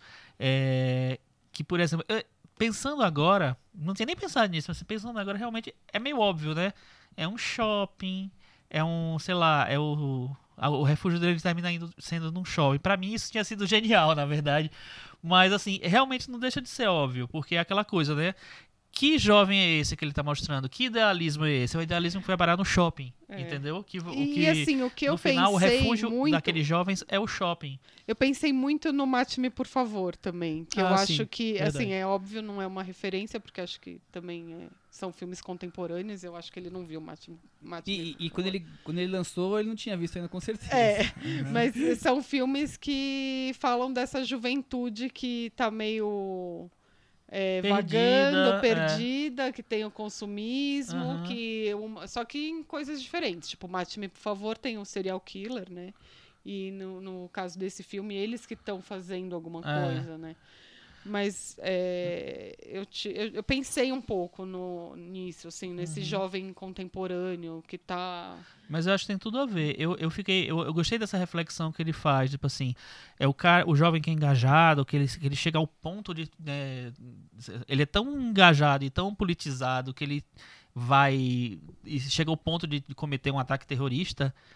Que aí, no final das contas, qual é, ah, onde é que a gente vai se esconder, né? A gente vai fazer isso, vai se esconder no shopping e fica meio que zumbi naquele, no- no- naquele território assim desértico, né? Porque é um shopping vazio. É, isso eu achei muito bom, assim. Eu achei a, a maneira como ele saiu e trabalhou cada personagem ali, para mim fez o filme assim crescer É. muito. É, eu gostei muito. Eu, eu me surpreendi muito com a questão do shopping. Talvez por isso eu não tenha achado tão óbvio. Mas com a Paula falando, eu é acho. O, é o shopping que foi filmado o Holly Motors? Sério? Aí Bo- me irrita muito aquele menino que fica saindo do shopping e voltando. É, cara, vai então, embora o- o- dali, sabe? A, a Pa- a Paula falando no shopping e, fala- e falando, eu, eu acho que é óbvio, mas dentro da estrutura do filme, eu não consegui achar óbvio, porque eu tava É, esperando tão outra Foi a coisa mesma coisa. amigo. de um filme sobre terrorismo, sobre essas questões. A gente tende, pelo menos eu, tendo a achar que o filme vai para um caminho realista. Quando, num determinado ponto, ele leva a gente para um shopping. Aí você pensa, opa, calma aí, virou outra coisa, virou um filme muito mais simbólico, muito mais abstrato do que um filme realista sobre um ataque terrorista. Ele não, não quer falar é que a exatamente segunda sobre parte isso. é muito simbólica. Sim, sim, Tem total. muita coisa, sabe? É. Que ele fica toda hora batendo. É o Sim. filme dele é a segunda parte, na verdade. É, eu né? acho que ele, tudo leva a E segunda que eu parte. também acho a melhor parte, na Eu verdade. acho também. Parece eu às vezes até um filme de terror, ele vira meio uma Sim, coisa de gênero, sim, sabe? é total, muito total. tenso É. aquela parte. E muito, e acho que aí ele se aproxima mais desses filmes sobre ju- a juventude como, não sei, um Spring Breakers da vida, que quer mostrar muito mais essa juventude que não tem você nem entende por que eles estão fazendo aquilo, o que eles querem. Você chegou no, no e meu você só tá ponto. observando aqueles personagens, né? É, eu acho que o, a, a primeira mensagem que eu captei do filme do, do Bonello é que é um filme tentando mostrar o vazio da geração atual. O vazio político, o vazio religioso, o vazio. Completamente são pessoas irresponsáveis que acham que podem controlar a vida como controlam joystick, joystick mas, eu, videogame. mas eu acho que vai E- além, e, e, e levam a vida desse jeito. Eu acho que é isso, mas também é um jovem que quer chamar atenção, né? É, e- Eu e- acho que e- tem tudo a ver com isso, porque... Desculpa, Thiago, Não, todo mundo tá bem, interrompendo pode você. Mas assim, só, só pra não perder o, o fio da meada, eu acho que é, é, é o jovem de hoje, é o jovem do Facebook, é o jovem que vai e escreve uma mensagem no Facebook e acha que ele tá indo no protesto derrubar o presidente. Ele é, o- é o jovem que é, pesquisa no Google e ele acha que ele estudou. Porque estudar hoje em dia é pesquisar no Google. Então, assim, é o jovem que é. O, a, a, é, a substância dele é muito questionável, principalmente pra gente, que a- acho que é, tipo assim, a última geração antes disso, talvez, né? É, e aí eu acho que, dá, que tem um choque maior. Até as outras gerações talvez tenha um choque bem maior. Mas, assim, é um, é um jovem que não se encontrou, talvez, ainda. É uma geração que não se sa- sabe direito o que é e quem é. É, lembrando que o, o diretor tem 48 anos, então ele não é tão jovem assim. Ele tá Aham. olhando a juventude de, Não, de um é, ponto de vista de exatamente. outra geração. É. Mas o que eu vejo, eu, eu concordo um pouco com o que o Michel disse, só que eu não noto no filme, eu não sei também se foi, foi isso que o Michel quis falar, é, um pouco esse julgamento de alguém que está acima desses jovens, falando: olha que juventude vazia, que horror. Eu noto mais uma perplexidade de alguém que não consegue entender aquela juventude e que se coloca numa posição de, de pensar. Quem são essas pessoas? O que eles querem? Eu, eu nunca vou saber o que eles querem, então eu nunca vou ser capaz de prever quando vai acontecer um atentado terrorista. E é, e é esse o mundo que a gente vive. A gente não faz a menor ideia do que pode acontecer. O, um grupo terrorista como o Estado Islâmico, ele, ele é regido por uma lógica que a gente não consegue entender. Como a gente vai atacar um grupo que a gente não sabe em que momento vai agir, onde vai aparecer, por que está fazendo aquilo, o que quer. Se é o vazio, pode ser, mas de onde vem esse vazio? Para onde vai levar? Então essa sensação de que tudo pode acontecer porque essas pessoas que estão agindo, a gente não consegue chegar aos desejos verdadeiros delas, aos, aos objetivos dessas pessoas, isso que eu acho que é assustador no filme. Eu acho que por isso se aproxima de um filme de terror, porque que- quem são eles? De de onde eles vêm? Eu não sei. É, eu acho que Ninguém no final sabe. ele deixa De isso onde que vem você a tá rebeldia? muito claro, assim, porque ele também pega no colo essas, essa- esses jovens, né, no final, assim, do filme. Ele pega eh, dá uma sensação de, tipo, nossa... que- Não, ele, ele- é- é- é, eu talvez até tenha me expressado mal, que parecendo que era um julgamento dele. Queria... Ele, não, eu acho que ele, ele, ele não condena ninguém ali e ele, ele, exatamente o que você falou, ele pega no colo, ele trata muito bem todos os personagens. Ele tenta dar uma, dar uma complexidade para todos.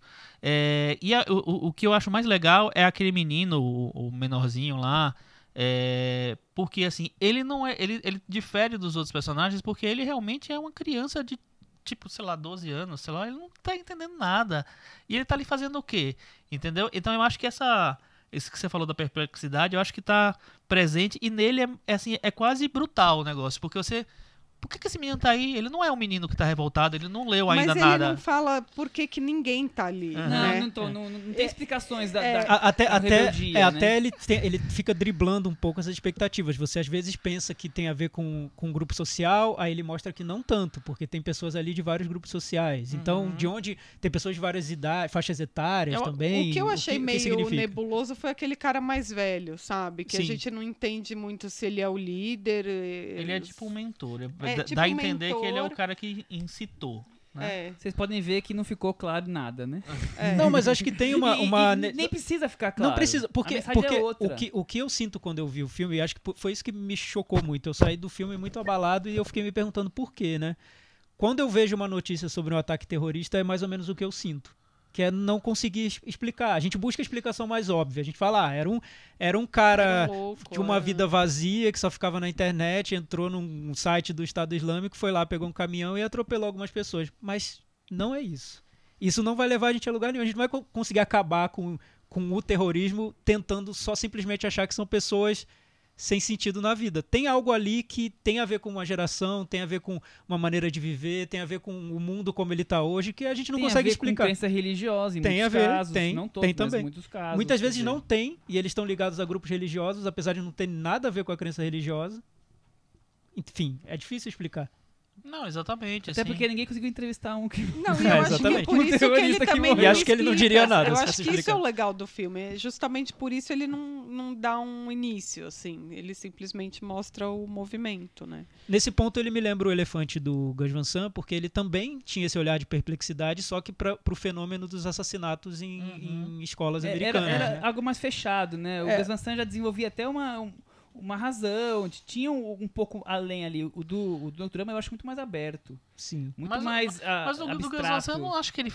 É, eu fecha também acho que ele não fecha. Eu acho que ele Eu acho que ele não Ah, fecha. não. ele Eu não, ele não, ele não entende a que- quem é aquele Discutindo a personagem. questão de co- como comprar armas nos Estados Unidos. Ah, eu acho tá que ele fecha. Eu fechado. acho que Ah, não, gente, pra mim. Eu acho que não. mas- Eu mas- acho que tá bem mas- fechado. Tan- Tanto que ele quebra não é vários fechado, estereótipos, é? por exemplo, a história do garoto que ouve música. Elefante. Ah. Ele quebra os estereótipos de o garoto que ouve, ele ouve música clássica e ao mesmo tempo ele joga videogame, ele tem uma vida que vai ali também por driblando clichês, né? Não é aquele personagem que a gente acha que é o típico garoto que entraria numa escola É, então, matando os amiguinhos. Mas aí a né? diferença é que o Bonello, ele pegou muitos personagens e ele não consegue entrar no detalhe do que o Gus Van Sant conseguiu com esses dois personagens. Ele, ele foi na- o Gus Van Sant foi na casa deles, mostrou ele jogando videogame, ouvindo música clássica. Ali você consegue ter alguma coisa na relação deles com a loja de departamento vazia. Quer dizer, é uma, é uma coisa assim... Você consegue entender um pouco os Mas acho personagens que na cena final vazia. você entende Sim, bem os sim, tem, personagens. tem outras coisas ali que vão explicar. Mas assim, não tá no habitat natural deles. Você não foi na casa de cada um entender quem é quem. O Gus Van Sant faz um pouco disso. Então ele, ele te dá um pouco, um pouco de explicações. Não dá tudo, mas ele dá um pouco de explicações. O, o Nocturama eu acho que é um filme muito aberto pra muitas possibilidades de que você pode. Cada um vai ver um filme e vai chegar a alguma coisa diferente. Eu não acho aberto, eu acho que ele não conclui, não, não, não conclui, mas não acho aberto. Nossa, eu acho que ele conclui muito. Eu acho que ele conclui, mas é- o- É. talvez aberto seja essa motivação dos É, personagens. motiva É. a motivação é aberta, mas, Mas, o do o- elefante eu acho que a motivação é aberta também. também Eu não acho. consigo Eu entender. Eu Não vi o Eu- eu não dizendo por que- que aquele é, garoto ó, é fez porque ele aquilo. jogou videogame e matou a Não- pessoa no não vi, videogame. assim. Não acho, não, acho que é por causa vocês- Vocês disso. estão redu- Eu ba- reduzindo o que eu comentei. Depois você me explica com detalhes. Tudo bem. com Vamos pro, spoilers. vamos pro Meta Varanda? Vamos ver a varanda. Paulo Ferraz. Eu? Sempre É. o convidado é o primeiro. Eu dei três estrelas e meio. O que, que isso quer dizer? É, Nossa. sete e Sete. meio, sete, Sete, por aí. por ali. Ah, pode ser sete e meio. Tudo bem. E aí, Chico? Eu dou 9,5. Eu vou Nove dar. Um dos melhores filmes de todos os Olha, tempos. muito bom. Melhor que Logan, que ganhou nove. Então tá bom, Chico. Isso aí. Ah, É, eu vou dar oito e meio. Oito e meio. Eu tô até com vergonha na nota que eu vou dar. e- Eu vou dar seis e meio. Com isso ele ficou com 80 no Meta Varanda. Michel, por quê? Por que, que você não gostou do um filme? maravilhoso. Eu, eu, Desculpa, não tô querendo, Desculpa. não tô Michel, querendo te vamos lá. emparedar. eu acho que a Só nota já só- indica que eu não achei Michel. um filme maravilhoso. O Lapolonite você deu quanto? Eu não dei porque não tinha Meta Varanda. Mas se você né? fosse dar. É sete. E o, o San Lohan?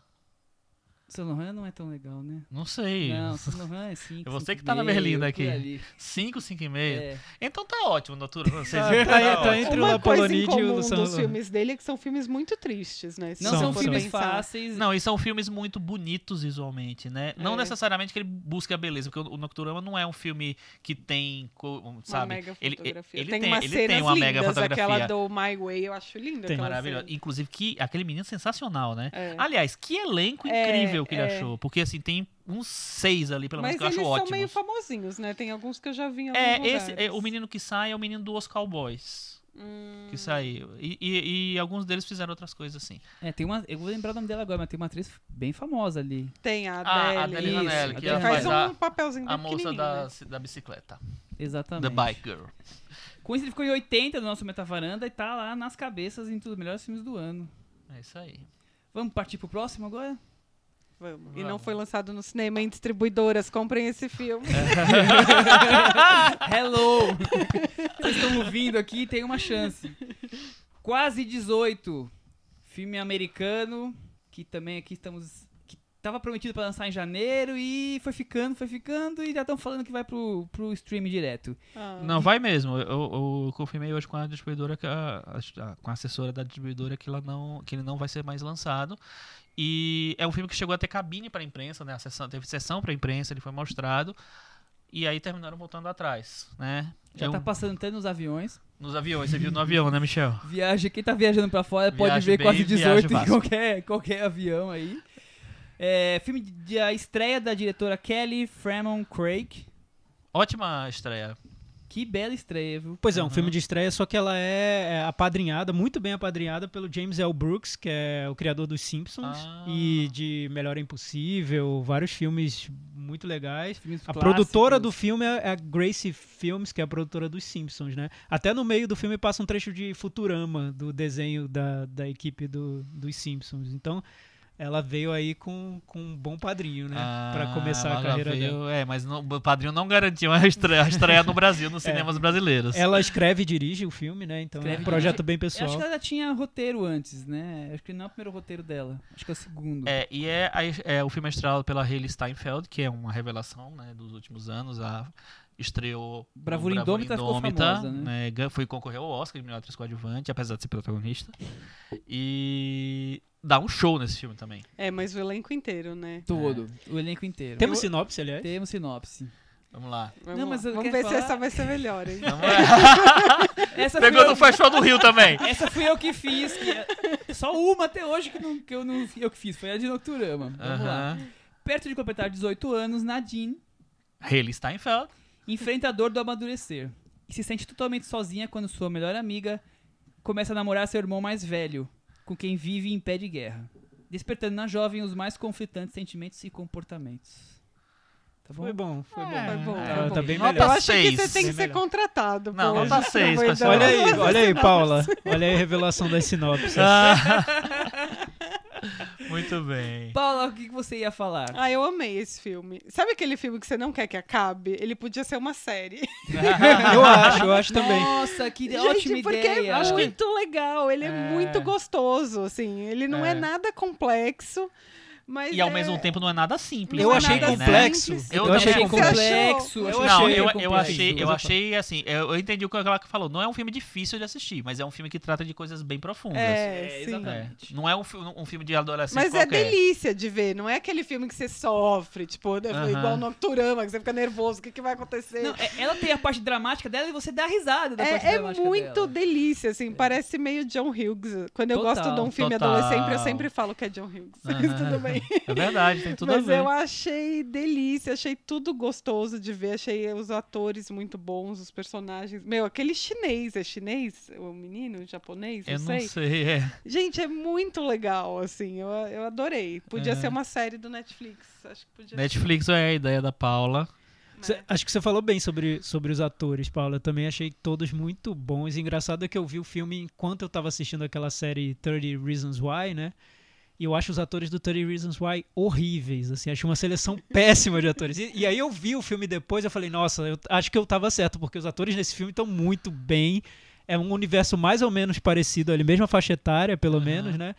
É, também tratando de questões da, da- dessa mudança da adolescência para idade adulta, essa fase de transição, mas com um elenco que eu acho que faz toda a diferença. E a amiga é a do fragmentado, né? É, Também sim, é a mesma. uma das Exatamente. sequestradas, É. né? É. O que eu achei legal no filme é que começou o filme, os primeiros 15, 20 minutos, eu tava achando um, um clichê atrás de clichê, mas o- depois eu vi que a grande sacada do filme é desmontar todos esses clichês e Exatamente, é. descer uma camada É e brincar mostrar com eles, né? e É. mostrar quem são aquelas pessoas, aqueles personagens, né? Isso tem muito do, do James L. Brooks, ele faz isso muito nos Simpsons também. É, me lembrou o Eleição do Alexander Pine, que também faz isso. Ele pega estereótipos e vai descendo camadas do filme até mostrar, humanizar todos eles, né? É, eu acho que no Eleição a diferença talvez é que os, os estereótipos são mais estereótipos, São, né? são, são mais forçados. Mas nesse também, no início, é muito John Hughes. Parece uma homenagem mesmo. Assim, a trilha sonora, o ambiente do colégio, ela definindo o irmão Sim. como um, um cara fútil e o, o, o cara que se dá bem em tudo Porque na ele é vida, popular, porque é ele é bom no popular. esporte. E eu né? lembro muito da cena que a, que a mãe, né? Que ela fala que a mãe é a fã número um dele. É, sim. Não, e tem uma coisa que acontece que isso, eu adoro quando isso acontece, que é tipo assim, é o, o personagem do irmão talvez seja o personagem mais, mais estereotipado do filme, né? E aí a, a diretora faz, ela reverte o irmão, ela transforma o irmão num cara legal.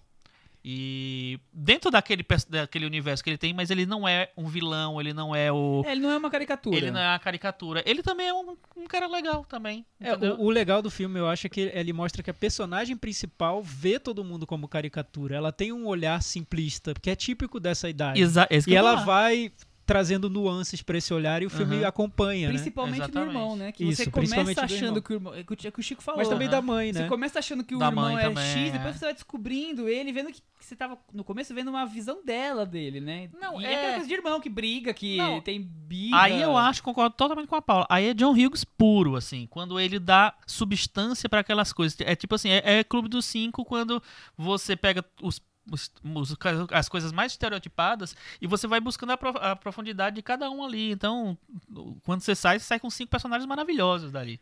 E eu acho que, que ele faz isso no. é, Ela faz isso, né? A Kelly faz isso nesse É, filme. o asiático é legal, como a Paula falou. O Woody Harrison, como professor, tem umas sacadas ótimas com ela. Ótimo. É. Tam- Agora- também é um personagem que quebra, né? Totalmente do- fora E quando de você É. olha aquele personagem, você fala, gente, o cara vai ser um. Um tarado. Um tarado, um pedófilo. idiota, um escroto. É, e não. Ele só aprendeu a lidar com ela do jeito que ela é, né? Exatamente. Agora Não. ela é birrenta, aborrecida, ela é dramática, exagerada. Adolescente. Ela não se encaixa né, nas gente? panelinhas, mas ela é adorável, não é? É. Ah, ela é Eu acho maravilhosa. que Olha, o- no o- início- o, no segredo início- do filme é, é no ela. início do Tava filme, querendo matar. olha, no início do filme eu não tava achando adorável, sinceramente, eu tô achando muito chata, muito. Mas eu acho que o Nossa. filme ele, ele ao mesmo tempo que não quer que a gente ache ela totalmente adorável, porque na verdade o filme quer mostrar que ela é imatura, né?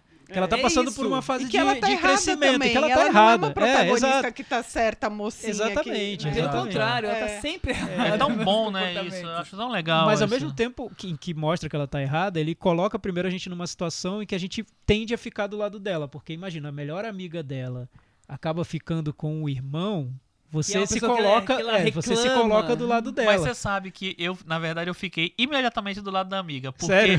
Porque eu acho a amiga tão sensata no filme. É, ela talvez seja a personagem mais sensata. É, e aí ela disse, ah, tudo bem, ah, acontece, se apaixonou pelo cara, foi lá ficar com ele. E pronto, beleza. E aí, mas assim, o, que- o, o que eu gosto, assim, eu, ao contrário de você, eu gostei da personagem desde o começo. Porque eu tenho uma simpatia gratuita pela Hailey Steinfeld. Até no Escolha Perfeita eu gosto dela. Em quase qualquer coisa que ela faz, eu acho ela muito boa. E quando eu percebi que tinha esse. John Hughes, essa coisa de, de dar seriedade pra quando você vai tratar adolescente, não ficar aquela coisa idiota, sabe? Essas comédias idiotas que eu não su- suporto. É, Aí o filme me fisgou de cara, assim, de cara. Eu acho um filme muito bom. Infelizmente não vai ser lançado no circuito Sony. Por favor, vamos reverter, ainda dá tempo. Lança numa sala, só um horário. fica culpa O- do- Se lançarem, fala que é culpa do cinema na É que eu acho, o que eu acho que ele me, me tocou e, que- e aí eu vejo uma complexidade é como ele mostra o momento em que o adolescente para de, de achar que o mundo é ele, que ele tá no centro do mundo e começa a enxergar as outras pessoas Uhum. do jeito como elas são. Uhum. E não como pessoas que estão gravitando ali em torno dele por causa dele e a serviço e a mercê dele. E acho que o filme mostra isso de um jeito, ao mesmo tempo, muito leve, divertido e profundo, né? É, mas é Sim. otimista, é isso Sim. que eu quis dizer, Ah, sabe? bem É otimista, muito é verdade. otimista. Não- ele não, não cai nessa coisa de. de do, porque é, tem isso, né? Do sério muito ser levado para o triste, para o doloroso e tal. A- Acho que tem tristeza e dor, e dor no filme, mas num viés completamente. É o que eu falei, o personagem sofre, mas a gente se diverte. É. Porque a gente sabe que aquilo, daqui a meia hora, sara. São coisas de adolescente, né? Então aquele a- dramalhão todo vai passar. É, e eu acho que o filme é que se equilibra muito nisso, é, em não n- não transformar aquelas, aquela birra, aquela coisa dela em bobagem. Não é bobagem. É o que ela acha ali, porque ela, a, a maturidade dela é- vai até ali. E aí ela vai se transformando aos poucos. Então, ele não fica condenando a personagem, nem fica é, com a mão na cabeça. Assim, ao mesmo te- tempo, ele vai, sabe, crescendo junto com a personagem. Isso eu achei muito bom. É, e quando ela descobre que pessoas tão próximas têm problemas que são maiores, carregam um peso maior que o que ela carrega, eu acho que isso é muito bom no filme. Também Não acho. vou dar spoiler, mas é um- tem uma cena em que ela descobre que o outro personagem também tá sofrendo com aquilo tudo, talvez mais ainda que ela. Aquela cena eu acho muito boa. Emblemática, né? Sim. Eita, qual é mesmo? A do carro. né? A do carro. É, antes do carro, exatamente. A do carro. É, aquela do carro eu não gostei muito, não. É, a do carro, não era a do carro que eu tava falando, É. depois. Ah, gente. A do carro eu, eu fiquei É, do meio, carro, meio foi, é, a do carro ali. foi o único momento Eu- do filme que eu já achei meio previsível. Assim, É, eu, já falei, sabia que ia "Porra, acontecer. menino, você não tá crescendo? Mas enfim, é isso. Vamos pro Metavaranda? Eu Vamos acho lá? que sim, eu, eu acho que é um filme que, que é. Eu só queria falar uma coisa muito engraçada, porque quando teve a cabine, o Alisson me ligou e falou: Paula, eu acabei de ver um filme que você vai amar. Eu falei, sério e tal, fiquei super feliz. E é engraçado que ele sabe o filme que eu vou amar, né? Ah, isso acontece, né? E sabe Eu seu gosto, né? sabe meu gosto. Ah. É... E aí, Paula? Qual a sua nota para quase 18? Oito. 8. A minha também. Chico também. E aí, Thiago? Thiago, 7,5. 7,5. Você não, quis dar oito. E eu vou dar 6,5, como eu dei pra Porque você quer, né, Michel? Porque ninguém tem nada a ver com É. isso. Nota Para é de ficar me minha, eu dou pra perguntando. É, é. Então, quase 18 ficou com 75 no Metavaranda de hoje. Antes das recomendações, a gente tem a surpresa que a gente prometeu, que a Paula trouxe pra gente. Tcharam! Qual que é a surpresa, Thiago? Então, temos brindes hoje, ingressos grátis para ver Hum. Aero Hotel Cambridge, um filme brasileiro que o Chico recomendou muito, É, né? muito bom o filme. Como faz pra ganhar? Olha, primeiro você tem que escrever um comentário, certo? Sim, você vai entrar no cinemanavaranda.com, no post do episódio da semana e deixar um comentário. Escreve o comentário que quiser e coloca que quer ganhar o ingresso, porque não são todas as cidades. Às vezes a pessoa vai mandar um, vai ganhar o ingresso numa cidade que não tá passando filme. Ou a Então, pessoa já viu o filme. também, a né? pessoa Isso. já, Já viu o tá filme. Então, nós temos cinco pares de ingressos. Então, vocês vão entrar, deixar o comentário. Quero ingressos para Aero Hotel Cambridge. Se, se escrever só quero o ingresso, já era. Não tem ingresso nenhum. tem que escrever alguma coisa legal. Escreve lá. E tem que ter escutado o episódio, porque essa coisa de escrever antes de escutar, eu acho o maior Isso sacanagem. aí, Paulo. Também acho. disse, A Paulo. vantagem é que a pessoa tem que ter chegado até esse momento pra saber o que, que é, né? Então aí a gente vai ver na real nossa audiência. Quem tá ouvindo até o fim, Se ninguém né? pedir o ingresso, Já sabe tá. que ninguém tá vendo até o final, vamos, só a vamos às recomendações, então? Vamos às Você recomendações. tem recomendações, Chico? Eu vou recomendar o seguinte, assim, gente. Na Cinemateca, eu já recomendei, mas vou recomendar de novo, porque eu fui ver dois filmes na Cinemateca nesse final de semana passado. É, um deles foi o Três Homens em Conflito, que é uma Tinha- sala tinha cheia, público, tinha tá muita cheio? gente. Ah, é, é, tinha. Tinha umas 50 pessoas, eu acho. Nossa, É. bom. É, ou mais, talvez. Tava muito legal, a cópia é incrível, restaurada. Vai passar de novo o filme. Vai ter a Doce Vida, vai passar na, vai passar na, na área externa. Tem muitos filmes legais nessa programação desse filme, de- desse festival de cinema italiano. Então vale muito a pena ver. Vale muito a pena ver. A Cinemateca é super gostosa. Então, enfim, demais. E tem a mostra do Kung Fu, que também é muito legal, que tá no CCSP, que o Michel falou semana passada. E que tem vários filmes muito legais que estão passando. Então. que- e, e são chances. Né, a, a chance de ver esses filmes aí é. No é- cinema. no cinema e na vida, eu acho muito difícil. No- os da Cinemateca dá pra ver na vida. Mas se vir no cinema é melhor, né? E aí, Thiago, o que, que você recomenda? Ah, rapidinho. é, nunca recomendo podcasts, então eu ouvi um que eu achei muito legal, chama Post Mortem. É um podcast sobre com diretores de filmes de terror, filmes de ação, dos anos 70, anos, anos 80, feito pelo Mick Garris, ele é um diretor, ele fez um filme que eu gostei muito quando eu era adolescente, chamado Sonâmbulos, uma adaptação do Stephen King. Eu queria mais que vocês ouvissem a entrevista com Walter Hill. Muito boa essa entrevista, uma das mais legais que eu vi. Eu passei a seguir o podcast e ouvir edições anteriores por causa dessa entrevista. O Walter Então, tá lançando algum filme por alguma razão? ele Porque lançou tem um outro filme. podcast com entrevista Sim, com ele. ele lançou um filme, mas acho que foi direto pra vídeo on demand, com a Ah. Sigourney Weaver. Gente, vocês estão vendo É, aqui. The Assignment. Tá velho? The Assignment, que é o nome do filme. Ah, tá. É esse. Acho que ele tá no Filmwox. Exatamente, tá no Filmwox Radio também. Temos que fazer mais entrevistas lá no.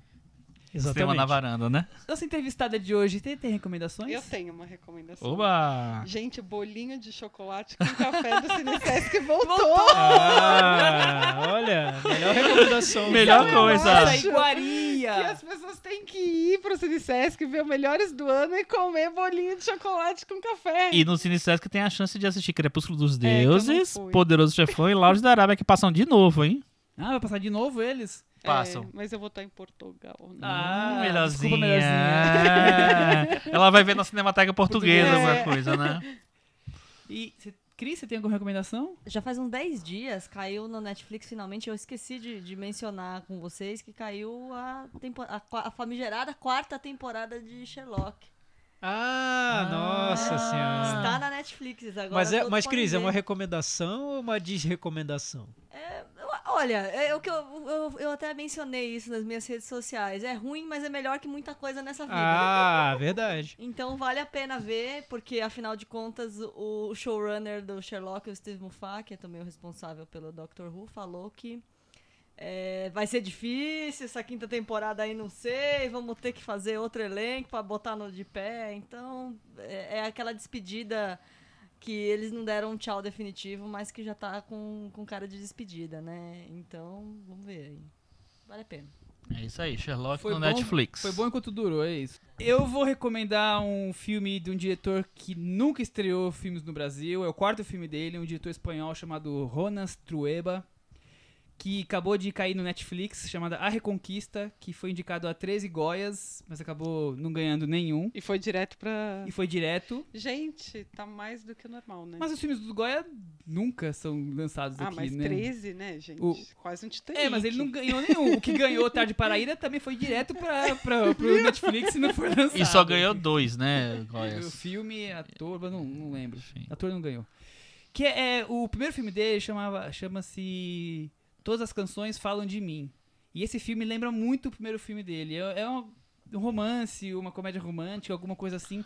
São dois personagens como Ele é filho do Fernando Trueba, né? Ele é filho do Fernando Trueba. É, são como se fosse um antes do pôr do sol, assim, na questão de dois personagens passando algumas horas conversando, homem e uma mulher, sobre relacionamento, vida e tudo mais. Só que tem o jeito, a coisa espanhola do, do, do filme, dos personagens e as relações que são diferentes. Tem, são pessoas diferentes. É um filme muito gostoso de assistir, como o primeiro filme também era muito gostoso de assistir. Então fica essa recomendação aí, A Reconquista. Ok. Tem um mais? filme do Malik que entra em stream, do produzido por ele, que chama O Mensageiro, que vai direto pra VOD também, estreia quinta-feira, já assisti, é muito legal. Quinta Vale a agora. É, O Mensageiro, que é então. o diretor desse, sabe? o diretor desse. Esse vai passar na, no Apple, no Google Play. Julio Quintana. O Melek, que agora é uma pessoa pop, dá entrevistas, aparece nos lugares, né? Ele tá... Eu acho que ele foi abduzido e trocaram ele. Ele disse Não é possível. Ele disse essa semana que ele vai fazer um filme que não é mais essa coisa tão fragmentada como foram os últimos. O próximo filme dele disse que vai ser assim. Uma comédia romântica Não sobre um sei. homem e uma mulher não sei, conversando. um filme da Marvel? Hum, descobriremos. Olha, bem, ele podia fazer um filme na Marvel, hein? Então, gente, até semana que vem e não esqueçam de mandar as mensagens nos comentários pra ganhar um dos de ingressos pro filme Era o Hotel Cambridge. Isso. Tchau. Tchau. Tchau, gente. Tchau, até a próxima, me chama de novo.